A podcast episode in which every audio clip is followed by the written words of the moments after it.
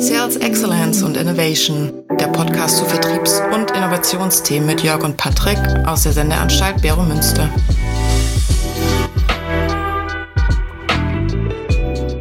Guten Morgen, lieben Patrick. Wie geht's dir? Guten Morgen, gut. Danke für die Nachfrage. Ja, die zweite Podcast-Folge. Freue mich sehr. Wir haben ja beim letzten Mal über Bedürfnisse und Jobs to be done gesprochen und sind ja so äh, zu dem Ergebnis gekommen, dass diese Jobs to be done etwas mehr handhabbarer sind und dass man die ja auch gut mit den Bedürfnissen verbinden kann. Heute möchte ich dann mit dir drüber sprechen. Also wenn wir dann sagen, das ist wichtig und das hilft ja auch dem Vertrieb, und ich glaube, das ist ja im letzten Podcast auch äh, sehr gut rübergekommen. Für mich so die Frage, warum nimmt der Vertrieb nicht mehr Kundeninformationen auf? Und damit meine ich nicht die Postleitzahl oder welches Produkt er gerade gekauft hat, sondern wirklich so das Thema, Bedürfnisse, Jobs to be done, systematisch äh, Daten sammeln. Und du hattest es beim letzten Mal ja auch so schön gesagt, es gibt halt den sehr guten Verkäufer, der macht das irgendwie so intuitiv. Aber viele äh, tun sich irgendwie schwer, das ins Vertriebssystem zu gießen und auch die, die sich da vielleicht schwerer tun oder die ja vielleicht auch neu im Job sind, ne, zu unterstützen, dass das viel systematischer läuft. Und da muss man auch dazu sagen, auch für den Einzelnen es wird ja hochgradig komplex. Also in einer individuellen Gesellschaft hast du ja auch sehr individuelle Bedürfnisprofile und die Vorstellung, dass jeder Mensch oder manche Menschen so vom lieben Gott geküsst sind, dass sie das dann genau verstehen, wie das jeder Einzelne macht. Und das ist ja auch äh, sehr, sehr optimistische Perspektive. Und für mich so, so als Einstieg auch die Frage, ähm, wenn ich halt so mit Vertrieblern spreche, denke ich immer, die verkaufen an meinen Vater. Ne? Und der war, wir haben ja letztes Mal sehr viel über Opel gesprochen oder über Autos gesprochen. Heute können wir ja vielleicht auch mal über Make-up oder andere Produktkategorien sprechen, dass es ein bisschen mehr balanciert wird. Aber wenn ich an meinen Vater denke, der ist halt immer zu Opel gelaufen, der hat sich immer den Katalog äh, angeguckt und der Verkäufer wusste auch, die arme Socke kauft sich auch wieder ein Opel. Also der hatte einen totalen Login in diese Marke und der kam gar nicht groß auf die Idee, was anderes zu kaufen. Und ich habe das Gefühl, dass die Vertriebler von damals irgendwie das so äh, weitergeben an die nächste Generation, dass man irgendwie sagt, hat der Kunde kommt automatisch. Also was ist so deine Sicht auf das Thema? Es ist unheimlich schwer, äh, darüber nach, oder ich fühle mich häufig vom Vertrieb überhaupt nicht verstanden. Und du hast auf der einen Seite natürlich gesagt, ja, alle Leute sind unterschiedlich. Ich bin mir nicht sicher, ob wir nicht doch so Grundphasen haben, die alle gleich sind. Natürlich, wie wir darauf reagieren, das ist sehr unterschiedlich. Aber es gibt immer zum Beispiel eine Informationsphase, bevor ich eine Entscheidung treffe. Und dein Vater hatte eben diese Informationsphase, weil die mit Aufwand verbunden ist, eben darauf konzentriert, es muss ein Opel bleiben und hat dann sich das Material gehört. Aber diese Informationsphase, die hast du, die habe ich, die ist überall gleich. Mhm. Und das Problem ist, der Vertriebler wird dafür ja nicht bezahlt, sondern das wird häufig in Marketing abgegossen. Aber da ist es ja die, die Phase, wo ich eigentlich den Menschen in die richtige Kanäle hineinbekomme. Mhm. Ja, dass er eben sagt, ah, ja, ist interessant. Ja, gestern hatte ich die, das Thema, welchen neuen Backofen kaufe ich für eine Mietwohnung? Auch ein schönes Thema. Da haben wir mal eine andere Produktkategorie. Ja, genau. Nicht, dass die noch ja, denken, wir werden vom Automobilclub gesponsert. Und da war das zum Beispiel auffällig, dass die Webseite mir überhaupt nicht irgendwie geholfen hat, äh, äh, rauszufinden, ähm, was eigentlich zu dieser Wohnungstyp passt, sondern man, ich wurde mit Produktfeaturen zugeschlagen. Mhm. Und äh, als ich dann angerufen habe beim äh, Vertrieb, wurde mir dann äh, wieder sehr viel über Produkte erzählt. Und als ich meinte, ja, es ist eine Mieterwohnung, wurde als erstes abgeraten, mhm. ähm, weil in dem Ausbaustufe in Anführungszeichen macht man kein Kombi-Steam hinein. Okay. Interessant ist, weil wir andere Vermieter sind ähm, und wir eben auch unseren äh, Nachbarn das erklären, was sie da eigentlich bekommen haben, sind sie Riesenfans. Und wenn man sie fragt, was genial an ihrer Wohnung ist, äh, neben der Lage und so weiter, sagen sie, wir haben eine richtig gute Küche. und da merkt genau. man auch, äh, ist es ja, welche Informationen hätte man von mir brauchen müssen, um mich besser zu beraten? Aber da, da bin ich äh, absolut bei dir. Also diese Phasen sind äh, für jeden gleich. Ne? Einer ist ein bisschen mehr informiert, andere nicht. Aber ich sage ja immer durch TikTok und WhatsApp, die meisten haben ja immer so ein gesundes Halbwissen.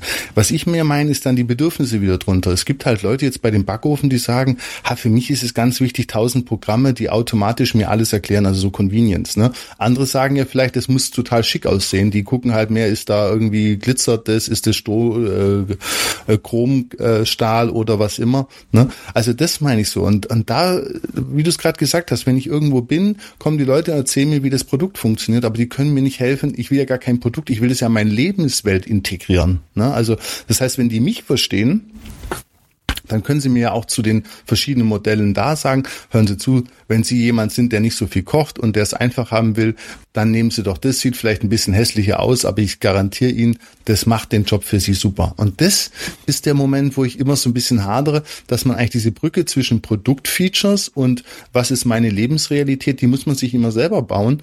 Und äh, wenn ich dann so an meinen Alltag denke, geht ja wahrscheinlich auch so, wir rennen rum, wir, sollten mehr Sport machen, wir sollten mehr äh, an die frische Luft. Ne? Man ist also wirklich äh, von morgens bis abends zugekleistert mit irgendwelchen Sachen, dass man dann sagt, okay, da habe ich eigentlich gar nicht so Bock drauf und sich auch oftmals, und das ist ja auch das nächste, dann sagt, okay, ich kaufe das gar nicht mehr. Also ich merke das ja bei mir auch, dass man dann sagt, ja gut, das überfordert mich, man nennt es ja schon Consumer Confusion, ne, ist ja auch so ein, so ein aufkommender Trend, wo die Leute dann sagen, ja gut, dann halt nicht, ne?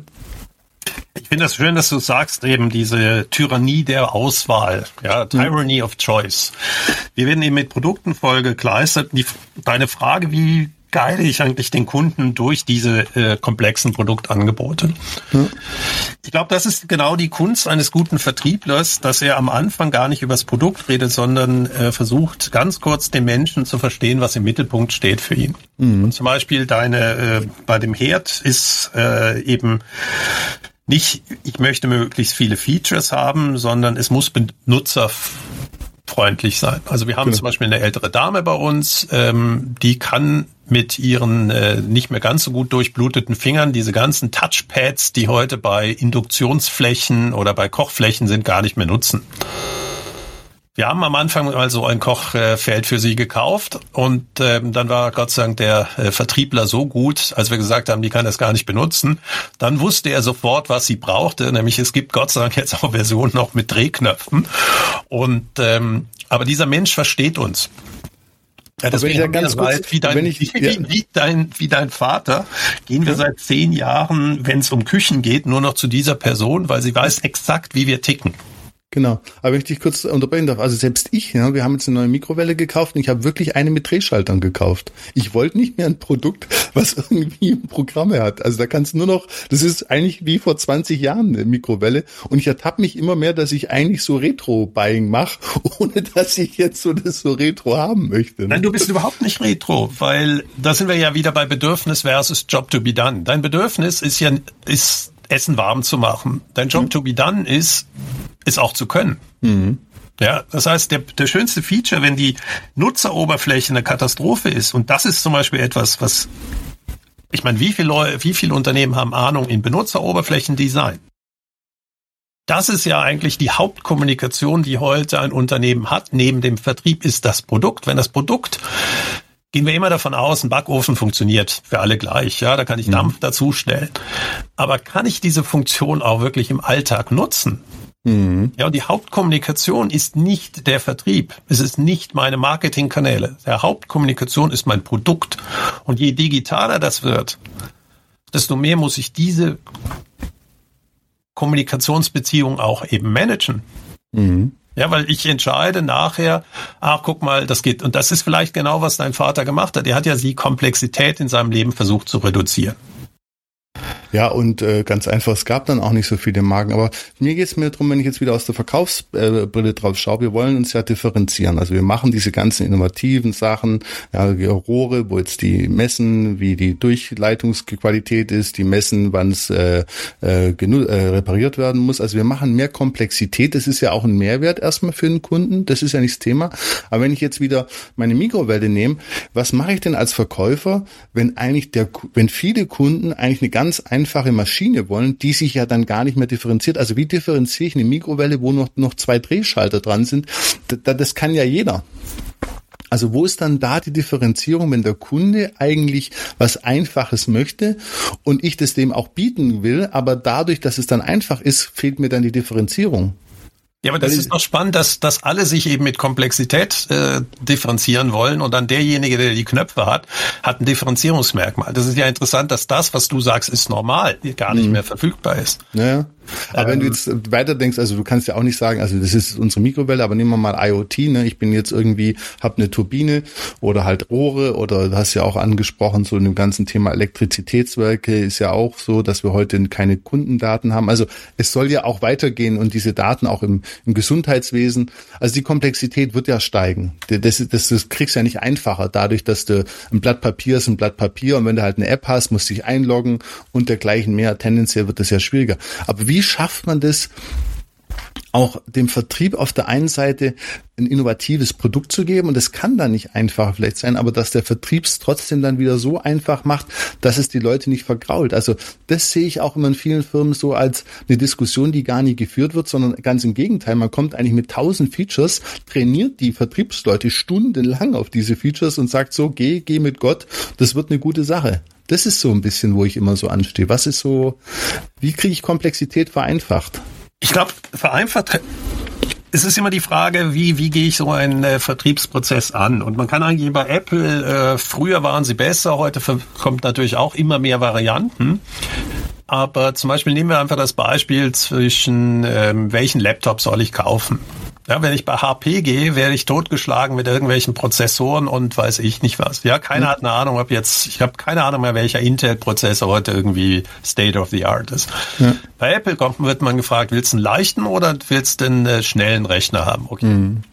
Und dann steht da drunter, übrigens, wenn du Büroarbeiten machst, äh, und da reicht dir dann R. So, mhm. Und dann bist du schon mal, hast du schon mal alle die Profi-Geräte weggeguckt. So, und dann kommt die Variantenentscheidung. Mhm. Das heißt, man kann ja auch am Anfang erstmal mit zwei, drei Fragen haben, die Varianten wegnehmen. Mhm. Ja, und äh, dann, dann sind wir aber wieder beim Thema heute. Also warum, also wenn ich das so mache, ich, ich stelle jetzt dem Kunden Fragen, finde ich ja super. Nehmen wir mal wieder klassischer Verkauf auf einer Baustelle oder auch im Geschäft. Ne? Das ist ja Verkaufen, Verkaufen. Ich stehe da und du sagst, und da, da stimme ich dir überein, ich stelle da zwei, drei Fragen. Ich verstehe da nicht, warum schreibe ich mir diese Fragen nicht auf? Weil wenn ich das jetzt über 100 oder 1000 Kunden mache im Jahr und immer diese Fragen und Antworten speichere, dann kriege ich doch richtig ein gutes Verständnis über meinen Kundenstamm. Also ja, da, da bist du genau bei dem Job to be done Ansatz, dass ja. wir dann diese Sachen eben mal reinschreiben. Welche Aufgabe löst mir das Produkt? Ja, ich möchte es möglichst einfach benutzen. Ah, das ist der Typ mit den Knöpfen scheinbar. Genau. Ja, und nicht eben, ich werde, also das ist, ich weiß es nicht, warum man das nicht aufnimmt. Ne? Ja, also äh, die Kunst des Vertriebs ist ja genau, den Kunden in die richtigen Kanäle äh, reinzuholen, diese Komplexität zu reduzieren. Ich bin ja nicht dafür da, die, dass ich mir alles angucken muss, sondern ich möchte anhand von meinen formulierten Bedürfnissen, Aufgaben, möchte ich dahin geleitet werden. Mhm. Ja, also ich habe das wieder letztens erlebt. Ich habe einen Staubsauger von Miele gekauft und hatte dann das Glück, äh, einen Lehrling zu haben im Vertrieb, der richtig Freude am Produkt hatte. Aber auch wir drei oder wir zwei standen vor den vier Varianten des gleichen Produktes und konnten nicht die Unterschiede erkennen. Ja, das ist bei der Miele äh, Vakuum äh, oder der Akkustaubsauger. Und zwischen der Performance-Variante, der Pro-Variante, der Cat and Dogs, okay, das verstehe ich noch einigermaßen, Cat and Dogs, und der Normal-Variante, wo waren die Entscheidungsmerkmale? Und ich meine, er war selber er hatte sich wirklich informiert und ich meine, wir, wir reden da bei Fuscht war das, der hatte tausende äh, Produkte, sollte er kennen. Und ich hatte echt einen Glücksfall, weil er hatte richtig Freude daran. Und dann haben wir die nebeneinander gelegt und versucht rauszufinden. Ich bin wieder gegangen. Mhm, klar. Was ich gemacht habe, ich habe mich dann selber informiert, nochmal auf dem Internet und habe am nächsten Tag gekauft und mich aber dann äh, bei ihm bedankt, weil er hat einfach diese riesen Überforderung, die mir Miele gegeben hat, reduziert. Ja, aber das ist ja, also auch hier wieder darf man nicht alle über einen Kamm scheren, aber ich, ich habe ja kein Problem, wenn Firmen sagen, guck mal, im Vertrieb stellen wir nur Genies an und die können das alle und die brauchen keine Hilfe. Mir stellt sich nur die Frage, warum setze ich so viel Druck auf den einzelnen Verkäufer? Weil das ist ein Lehrling, du sagst es selber, der hat ein Riesensortiment, der weiß ja auch, die Leute kommen zu mir und kaufen es dann online. Der wird ja auch ein bisschen gemessen, was, was er verkauft oder wie er performt. Der hat ja auch, der möchte vielleicht nach seiner Lehre auch übernommen werden. Also der will ja auch nicht da nur die Leute wie dich bespaßen und nachher nach dem Ende der Lehrzeit heißt es ja, tut uns leid, wir können uns, äh, wir können sie nicht übernehmen. Der macht sich ja auch Sorgen. Seine Freunde werden ihm wahrscheinlich schon gesagt haben, hey, du, also Elektronik zu verkaufen, macht das nicht alles irgendwann Brack oder Digitech. Also, und was ich einfach nicht verstehe, ist, wenn ich das dann auch nochmal auf die IT-Seite anschaue, wir haben da Salesforce, wir haben SAP, wir haben Microsoft, äh, Oracle. Du hast wirklich große Player, die Firmen digitalisieren, bauen da Chatbots rein. Und wenn ich dann auch immer wieder mit der Praxis, sei es mein Studenten- oder Beratungsprojekten sehe, niemand nimmt die Daten auf. Das wäre so simpel. Das kann ich im Excel abbilden. Das kann ich mit Google Forms, mit Microsoft Forms. Also das ist wirklich mit Basisinstrumenten könnte ich das machen und könnte es sogar noch irgendwie in Excel auswerten mit Mittelwerte oder irgendwas.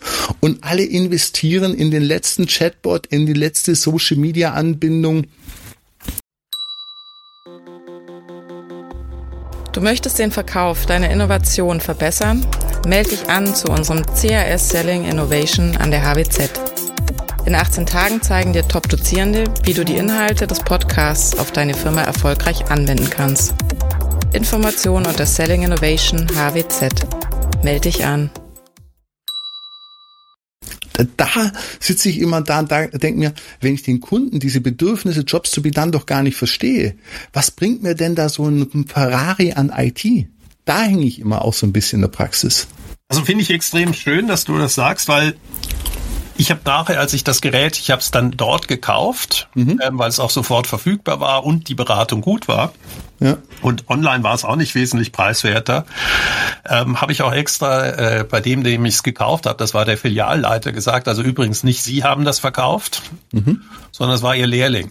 Mhm. Und ähm, das äh, hat er sehr gut gefunden, dass ich das gesagt habe, weil der Lehrling mir eigentlich genau das gemacht hat, was ich eigentlich im physischen Vertrieb haben möchte. Er hat mir nämlich die Varianten gezeigt, aber mich auch ausprobieren lassen. Also ich mhm. bin da wirklich, äh, ja, weil es das Angebot an Akkuschraubsaugern ist gegen unendlich groß. Mhm. Ja, und warum habe ich mich für Miele entschieden? Da gab es ein, zwei Gründe dafür, aber ich wollte es vor Ort ausprobieren.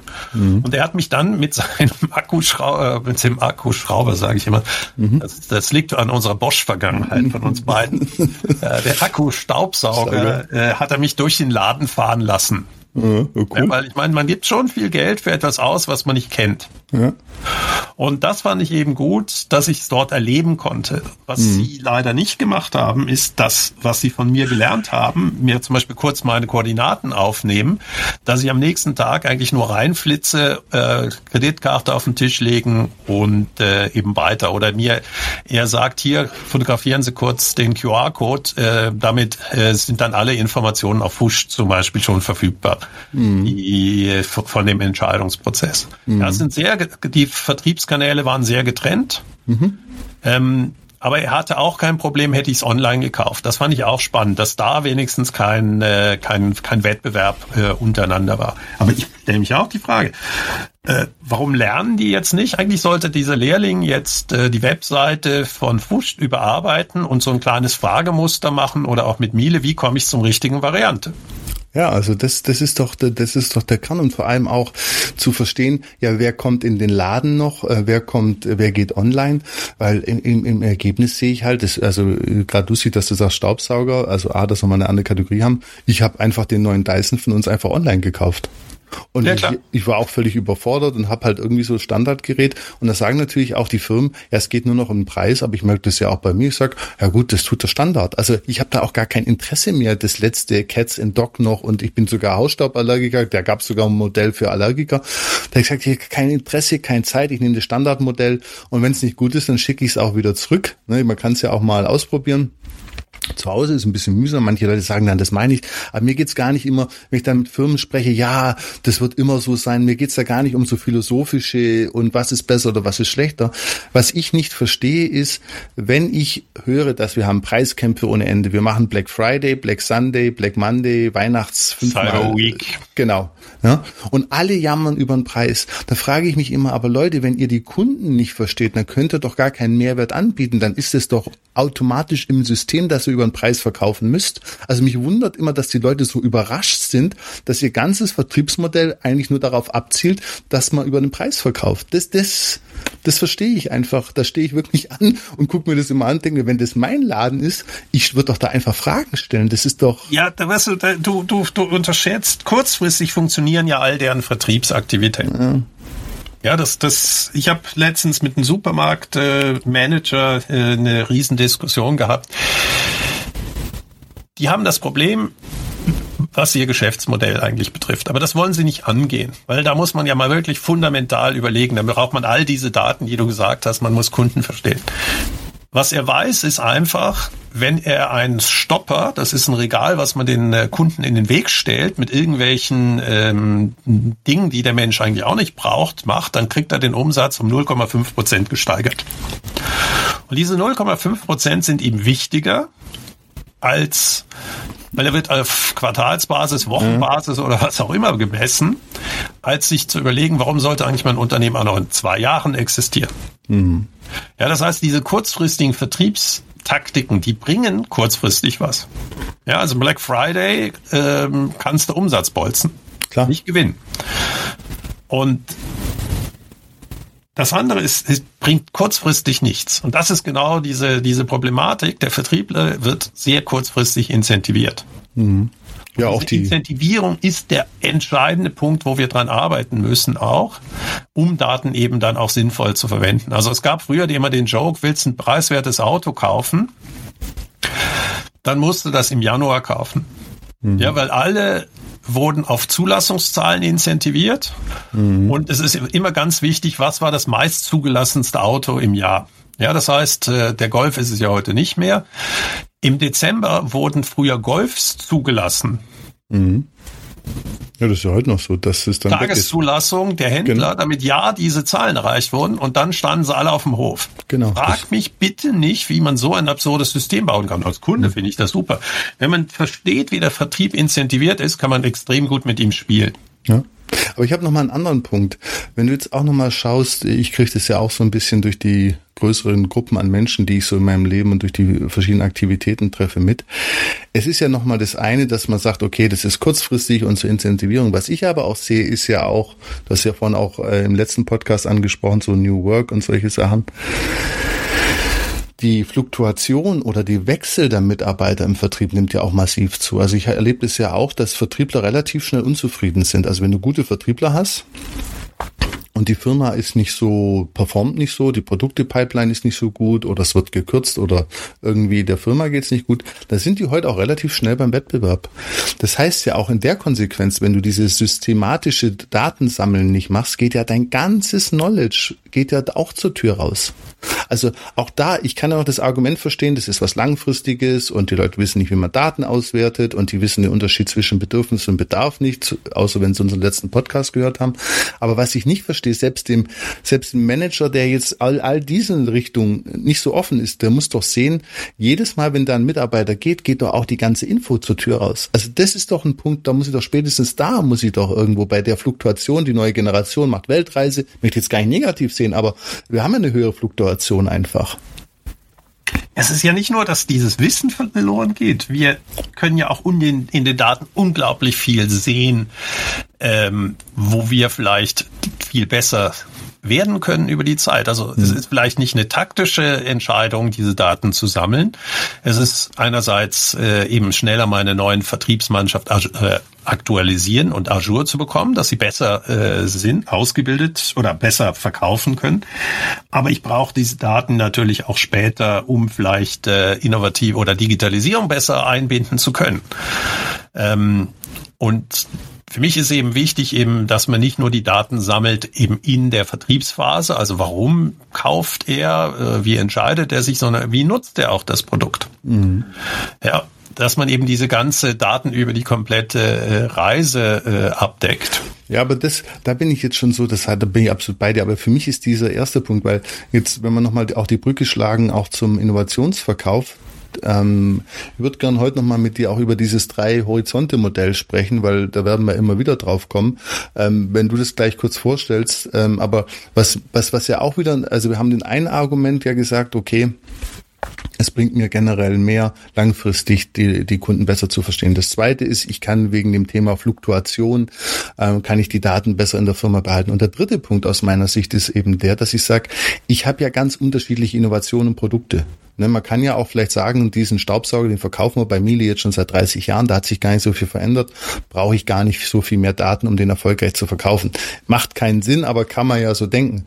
Jetzt gehen wir ja in das Thema Innovationsverkauf. Also spätestens da ist es doch auch wieder ein Argument zu sagen, ich habe doch viel mehr Sicherheit, ich weiß doch viel mehr, weil wie Preisreduktion, wann nehme ich das vom Markt, wo stelle ich es hin? Das gibt mir doch auch eine Riesensicherheit. Also wenn du nochmal vielleicht über das Drei-Horizonte-Modell, das vielleicht auch der einen, dass wir das nochmal so haben, was gibt's für unterschiedliche Innovationen? Da, wenn ich dann auf, auf dem dritten Horizont bin, da, da wird's doch unsicher in, in der Firma. Absolut. Also der Drei-Horizonte-Konzept kommt ursprünglich von McKinsey und es besagt eigentlich nichts anderes, dass der Zeithorizont, auf dem Innovationen wirken, unterschiedlich ist. Es gibt Horizont 1, Mhm. Da optimiere ich das heutige Geschäft. Neue Produkte, Prozessoptimierung. Allein dort könnte im Vertrieb Riesenchancen sein. Mhm. Ja, dass man einfach äh, das, was der Vertriebler im Kopf hat, ihnen zum Beispiel hilft, äh, besser, äh, besser zu verkaufen. Einfach, mhm. Ich glaube auch, der, der bestehende Staubsauger kann deutlich besser verkauft werden.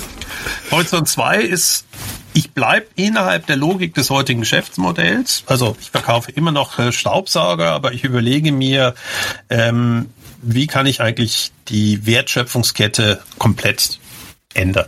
Ja, das mhm. wäre zum Beispiel, was VW gerade macht äh, im Bereich äh, ID3. Mhm. Die haben ein neues Vertriebssystem aufgebaut. Äh, sie haben eine eigene Marke geschaffen, weil sie eben merken, dass das ein erklärungsbedürftiges Produkt ist, weil das beim Kunden auch neues Wissen über das Produkt braucht. Also muss ich auch andere Vertriebsmöglichkeiten haben.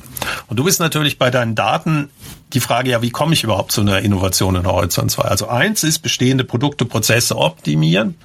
Horizont 2 ist, das Geschäftsmodell bleibt gleich, also am Ende werden Autos verkauft, aber ich überlege mir von dem ganzen die ganze Wertschöpfungskette äh, von der vom Vertrieb, Informationen, äh, habe ich noch ein Händlernetz, habe ich ein Vertriebsnetz. Da überlege ich mir das komplett neu. Das ist schon extrem schwierig. Und Horizont 3 ist, da bleibt eigentlich nur die Aufgabe, also das, was wir beim letzten Mal äh, gemacht haben, nämlich die Aufgabe Jobs to be done. Mobilität bleibt gleich. Aber wie ich es löse, mache ich, versuche ich, ähm, Lösungen zu machen, die erst heute möglich sind. Also mhm. das ist Charoo, dass ich Autos zum Leihen habe. Ähm, das äh, autonome Autos, muss ich die besitzen? Ja, nein. Und da mhm. merkt er, da kann der Kunde eigentlich auch nicht so richtig viel im Voraus drüber sagen. Er muss es erleben. Und mhm. wenn wer dort keine Daten erhebt, um zu sehen, was funktioniert oder nicht, der ist sowieso Hopfen um Hals verloren. Ja. ja, weil dort ist das schnellere Lernen im Mittelpunkt. Horizont 1 ist, da brauche ich Daten, um einfach das, was ich habe, besser und zu optimieren. Mhm. Da kommen natürlich auch Daten, um sich dann wiederum Horizont 2 Innovationen zu machen. Weil wichtig ist, Horizont 1 kann ich mich nicht differenzieren. Mhm. Horizont 1 muss ich machen, um im Geschäft zu bleiben. bleiben. Ja, das genau. ist dieses more of the same. Mhm. Das heißt, die Daten aus Horizont 1 muss ich ja schon erfassen, damit ich dann vielleicht mir überlege, ja, was passiert, wenn ich ein Produkt habe, was erklärungsbedürftig neu ist da muss ich eben genau diese Aufgaben, die der Kunde, bevor er sich entscheidet, eigentlich kennenlernen, weil da muss ich ja dann im Marketing, im Vertrieb entsprechend reinkommen. Und das ist halt für mich auch so nochmal diese Brücke vom letzten Mal, dieses Jobs to be done Bedürfnisse, ne? Weil wenn ich eben nur frage, willst du einen Staubsauger kaufen und wie viel Watt soll der haben, dann bin ich eben genau bei dem Thema, da wird's für Horizont 2 und für Horizont 3 äh, ein bisschen enger. Und das ist ja auch so eine kleine Side Note von dem Murray, einer der äh, Gründer dieses äh, Bedürfnis äh, Begriffs- oder auch dieser Bedürf Bedürfnisforschung, ähm, den haben sie ja dann eingestellt später. Da sieht man auch, Wissenschaft bringt auch was in der Praxis, um äh, zu bestimmen, wie Adolf Hitler auf die drohende Niederlage durch die Alliierten reagieren wird. Also den haben sie eingestellt im Pentagon um rauszuspielen aufgrund von Daten, was sind eigentlich die Handlungsoptionen, dreht er total durch, äh, wie verschiebt er seine Truppen, was macht er eigentlich, ähm, was sind so seine Bedürfnisse und wie ist dieses Persönlichkeitsprofil, ähm, was kann man damit, sag ich mal, an Sicherheit gewinnen, einfach auch vor dem Hintergrund ja auch äh, Menschenleben, wo machen wir Logistik, wie geht es schneller, also man sieht ja auch da eine riesen Unsicherheit der Zukunft ne? und die haben damals schon erkannt, wenn ich die Bedürfnisse verstehe oder versuche über die Bedürfnisse dieser Person zu kommen, jetzt ein sehr extremes Beispiel, dann habe ich doch eine größere Sicherheit, als wenn ich einfach so vor mich hin äh, äh, innoviere oder hinverkaufe. Das Aber wunderbar, bleiben wir bei dem Beispiel, was du gerade gesagt hast bezüglich Daten. Krieg ist ein ganz erschreckendes Geschäft und wir gucken ja auch dort immer nur, oh, boah, der Panzer er hat so eine Panzerung.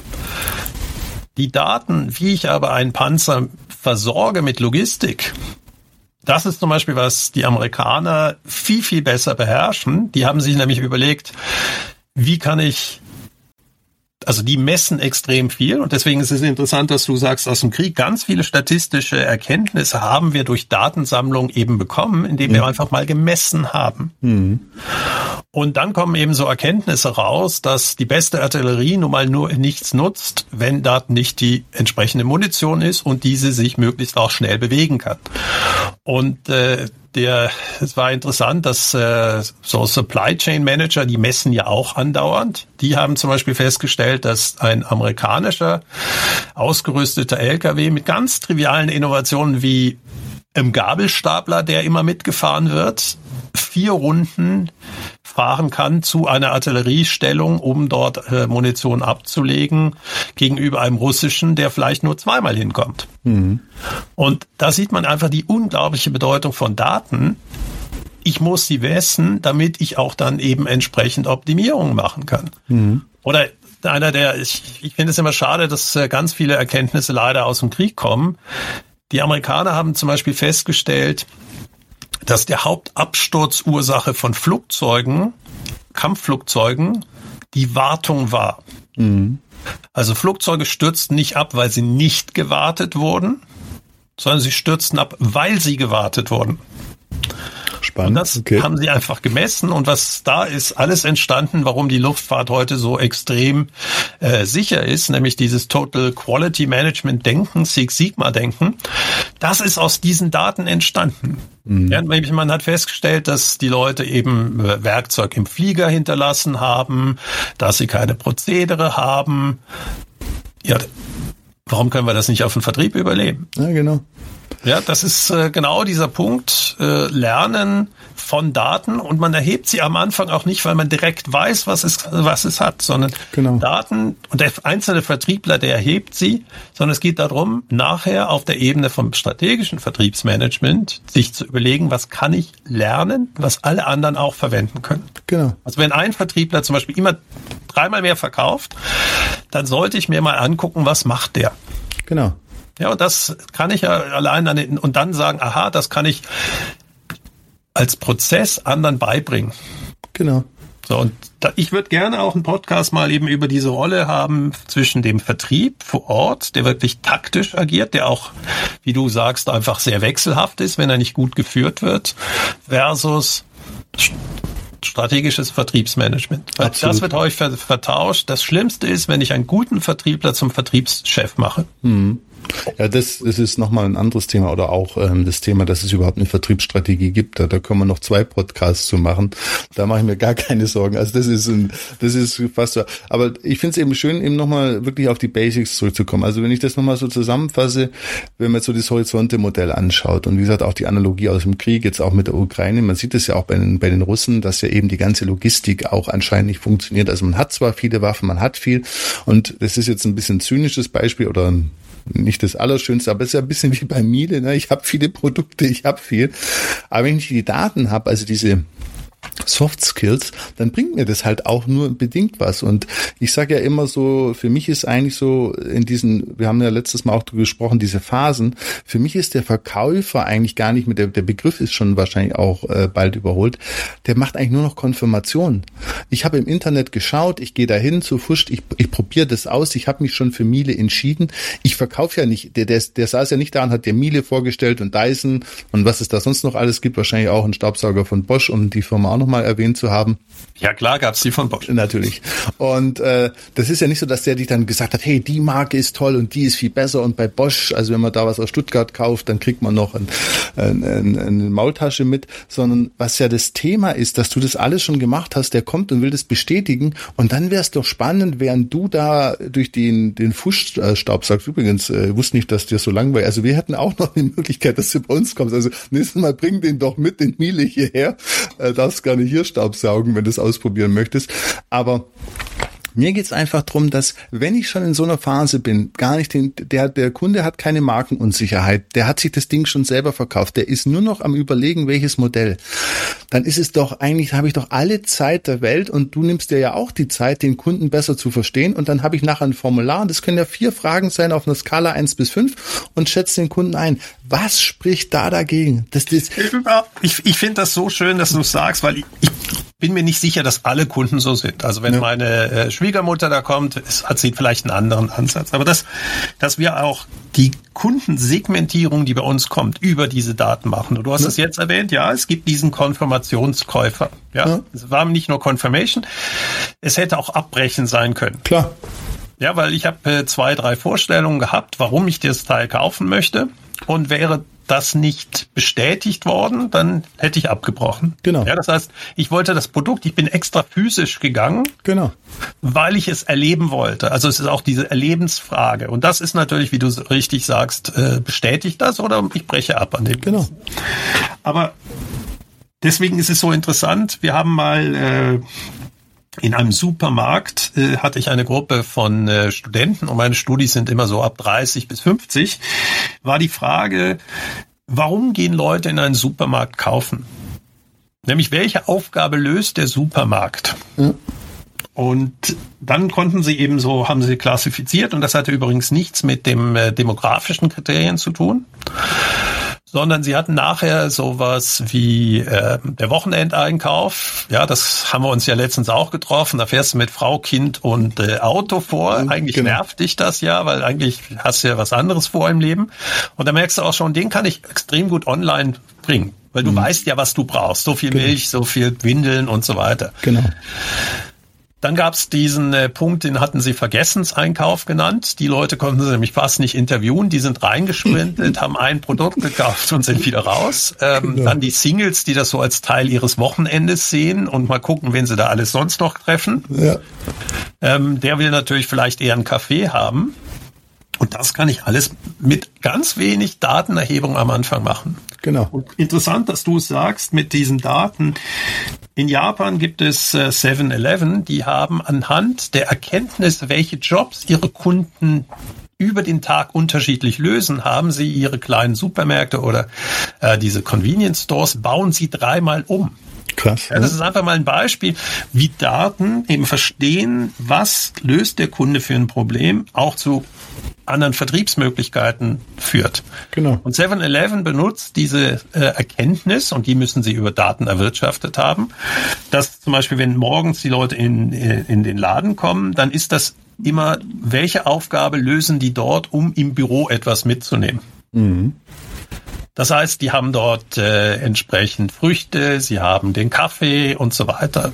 Dann kommt die Mittagswelle. Und die Mittagswelle ist natürlich Essen. Genau. Das sind wir das wieder heißt, bei der Tiefkühlpizza. Ja, genau. Das wieder, eben, die, der Job to be done ist Mittagsverpflegung. Dann kommt, nachdem die Mittagsverpflegung abflaut, und die bauen den Laden dann um. Mhm. Ja, da wird wirklich der, der Kaffeetheke weggeschoben. Mhm. Und da wird die Essenstheke hingestellt. Ja. ja. das ist ja noch die absurdere Idee von Vertrieb. Ich verwechsel, ich ändere sogar meine Kanäle. Mhm. Oder ich baue meinen Kanal um.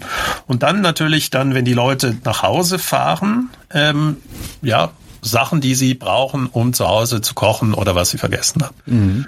Und das ist ein schönes Beispiel, wie eben Daten erkennen, was der Kunde eigentlich macht. Muss ich erheben, damit ich solche Erkenntnisse habe. Mhm. Ja, das Gleiche. Wir haben äh, mal Daten erhoben, äh, ähm, um eben zu überlegen, wie muss sich das Geschäftsmodell, und das ist ein sehr stark vertriebsorientiertes Modell, äh, an einem Bahnhof ändern muss, über die Pendlerströme, die über den Tag eigentlich reinkommen. Und das wurden auf der einen Seite wurden Daten erhoben, ja, man kann wie so immer so, äh, wie viel tausend Leute laufen an meinem äh, Unternehmen vorbei, also Frequenzen, die hatten sie sauber gemessen. Aber die Frequenzen waren eben nicht ausreichend von den Daten, sondern wir brauchten Daten. Was machen denn 40.000 pro Stunde, die morgens am Berner Bahnhof an meinem Laden vorbeigehen. Die haben nämlich null Bock, bei mir reinzugehen. Mhm. Die gehen nämlich zur Arbeit. Genau. Und die Frage ist, wie kann ich anhand dieser Erkenntnis, was sind Jobs, die ungelöst sind für diese Leute und wie muss ich ein Geschäftsmodell aufbauen oder Vertriebsmodell, dass ich die abgreifen kann? Weil 40.000 Leute am Morgen sind null, haben null Interesse an dir als Shop. Genau. Und das kann ich eben mit Daten einerseits im Unternehmen äh, oder kann ich rausfinden. Was wir gemacht haben, wir haben uns mit einer Kamera vor den Laden gestellt und haben die Gesichtsausdrücke der Menschen fotografiert. Okay. Und du siehst morgens, die Leute haben null Interesse, außer wenn der Kaffee in zwei Sekunden in ihrer Hand wäre. Genau. Aber alles andere hat die überhaupt nicht interessiert. Das sieht man, die gucken einen nicht an, die sind konzentriert, die wissen, auf welchen Perron sie laufen müssen, um Smartphone, Arbeit zu kommen. Genau, gucken sich TikTok-Video an. Und das ist alles, was man mit Daten erreichen kann. Ja, klar. Aber das ist, wie gesagt, für mich ähm, wirklich, ähm, wo ich immer wieder anstehe und auch so dieses, wenn du dann in Workshops bist, ne, du hast dann gar keine Daten, du verstehst den Kunden nicht und dann geht's los, ja, wie können wir das ändern, wie können wir besser werden, ähm, wie können wir uns differenzieren. Und dann wird halt, und das haben wir beim letzten Mal auch ein bisschen angesprochen, so das Thema, da wird eine große Kundenbefragung gemacht die kann ja heute nur noch acht bis zehn Minuten gehen, weil länger macht ja keiner mit. Als ich mal mein Online-Startup mit Kollegen da gegründet habe, da haben wir noch 15, 20-minütige Fragebogen rausgeknallt. Das, das kannst heute wirst du von der UNO mit äh, verklagt. Also acht Minuten der Höchste der Gefühle. Und wenn du dann gefragt hast, so ein bisschen wie äh, NPS und drei, vier Fragen, das sind die acht Minuten rum. Und dann hoffen sich diese Firma aus diesen Kundenbefragungen so den Gral der Weisheit. Und ich versuche ja auch immer zu erklären, da machen ja vielleicht auch nur fünf oder drei Prozent der Kunden mit. Also die anderen 97, die hast ja gar nicht so gefragt. Warum nimmt dann nicht eure Vertriebsleute, die ja gerade auch beim B2B-Bereich, bei den A- und B-Kunden wahrscheinlich fünfmal im Jahr anrufen? Also das ist ja auch was, ich würde es ja noch verstehen, wenn mir jemand sagt, hör mal zu, es gibt ja auch so Situationen, wenn ich bei meinem Kunden anrufe, da darf ich einmal im Jahr anrufen und die haben fünf Minuten Zeit für mich. Ne? Gerade so der Schweizer Retail hat ja auch äh, sehr eigenwillige äh, Buying Centers, sage ich mal. Aber die meisten im B2B-Geschäft haben ja wirklich noch Weihnachtsessen, Osteressen, ja, Golfrunde. Also da verstehe ich nicht, warum man in, in, in so viel Gesprächen nicht einmal mit Daten zurückkommt. Das ist für mich wirklich, äh, und ich, ich finde fast schon Nobelpreis verdächtig, die Idee, weil anscheinend ist es so schwierig, es umzusetzen. Ich finde es besser, eben du sagst Daten. Die Frage ist ja, welche Arten. Du bist sehr quantitativ, was ich auch richtig finde. Und man muss quantitativ, aber auch mit qualitativen Daten mischen. Ja. Und ich finde es äh, äh, auch eine Aussage, ja, die Leute wollen keine Fragebögen über fünf Minuten. Ich erlebe es aber auch wiederum umgekehrt. Wenn man wirklich Empathie zeigt und sie persönlich befragt, dann ja, sind die Leute da, äh, gerade im B2B-Bereich, dann sind die schockiert, weil wenn man sie befragt und nicht ausfragt, dann habe ich häufig auch die Antwort, ach, vielen herzlichen Dank, ich habe unheimlich viel gelernt. Mhm. Also das Kühnste, was wir jetzt mal hinbekommen haben bei einem Projekt, war, ähm, dass ein Key-Counter es geschafft hat, äh, den CEO vom Kunden für anderthalb Stunden für unser mal für ein Interview zu bekommen. Und ähm, wir reden da über ein Weltkonzern. Mhm. Die Aussage war nämlich äh, relativ einfach. Äh, ja, äh, Sie sprechen ein ganz wichtiges Thema an und das tut uns weh. Mhm. Und er sagte, weil wir eben nicht vertreiben wollten, ja, in diesem Teil, also an diesem Tag dieses Gespräch wurde nicht geführt, weil wir irgendwas vertreiben wollten, sondern es ging darum, wie die strategische Weiterentwicklung aussah. Genau. Und äh, das Thema, was wir hatten, äh, das war Verpackung, ist nun mal nicht ganz unwichtig für einen Konzern, der eben auch wieder auf der Frage war, ja, werden wir mehr am Point of Sales kommunizieren müssen in einem Supermarkt oder wird das online gehen? Mhm. Und diese Diskussion ist eben nicht in einem Fragebogen abrufbar, nee. sondern wir müssten erst die Hypothesen in diesem Gespräch aufstellen und nachher bedankte er sich äh, und sagte, ja, wir haben beide gelernt. Genau. Und das ist natürlich auch Freude, äh, aber da muss man natürlich auch eine Beziehung zum Kunden aufbauen können, die nicht im Abverkauf nur liegt. Ja, also das, sind viele Themen, die ich da schon für weitere Podcasts sehe. Ich höre ja von meinen Kollegen, die so Co-Creation Selling machen, die sagen, ich nehme die Verkäufer gar nicht mit, weil die wollen nur abverkaufen. Also mhm. muss ja eben auch die Bereitschaft, dann auch die Verkaufsansätze, die Räumlichkeiten müssen öfters anders sein und so. Aber wenn ich das heute nochmal jetzt zusammenfasse, den Podcast, für mich ist eben so diese Bedürfnisse oder Jobs zu be dann elementar wichtig. Und zwar nicht nur fürs Produktentwickeln, sondern vor allem auch für den Verkauf. Und da sehe ich es kaum, dass es genutzt wird. Mhm. Und der zweite Punkt ist eben, den, den wir heute auch nochmal besprochen haben, für mich dieses Horizonte 1, 2, 3 Ne? Dass man gerade, wenn man in den Innovationsverkauf geht, die einem wirklich mehr Sicherheit geben können. Und, und das, wenn man das zusammenfasst, wir hatten ja diese drei Punkte. A, langfristig geht's mir besser. B, Jobrotation, ich bleibe mir Infos im, im, im Unternehmen. Und der dritte Punkt, dieses Horizonte-Modell, dass das eigentlich die Basis für mich für einen heute, sag ich mal, modernen oder normalen oder dass es auch einen tollen Namen hat, Sales Excellence 4.0, so muss das ja heute heißen, ne? sonst ist es nichts. Also, dass das eigentlich die Basis ist, um überhaupt sich mit diesen ganzen anderen Themen wie Co-Creation, Selling oder sonstigen äh, Verkaufsansätzen auseinandersetzen zu können. Es fehlt noch eins, die menschliche Komponente. Wer keine Neugier hat, ja. der muss über den Rest gar nicht nachdenken. Also du musst, das machst du ja nicht, weil du es musst, ja. sondern du möchtest immer wieder Aha-Effekte haben und sagen, hey, es geht besser. Genau. Und ich denke, Patrick, wir hatten heute wieder einen guten Aha-Effekt und ich hoffe, es ist besser. Also mir hat es wieder sehr viel Spaß gemacht, äh, die Diskussion und ich glaube, wir haben da viele Punkte nochmal auch aus unseren beiden Perspektiven aufgenommen und ich freue mich aufs nächste Mal. Ich danke dir. Eine Produktion von Customers X und Fluid Minds im Auftrag des Center for Sales und Retail der Hochschule für Wirtschaft Zürich.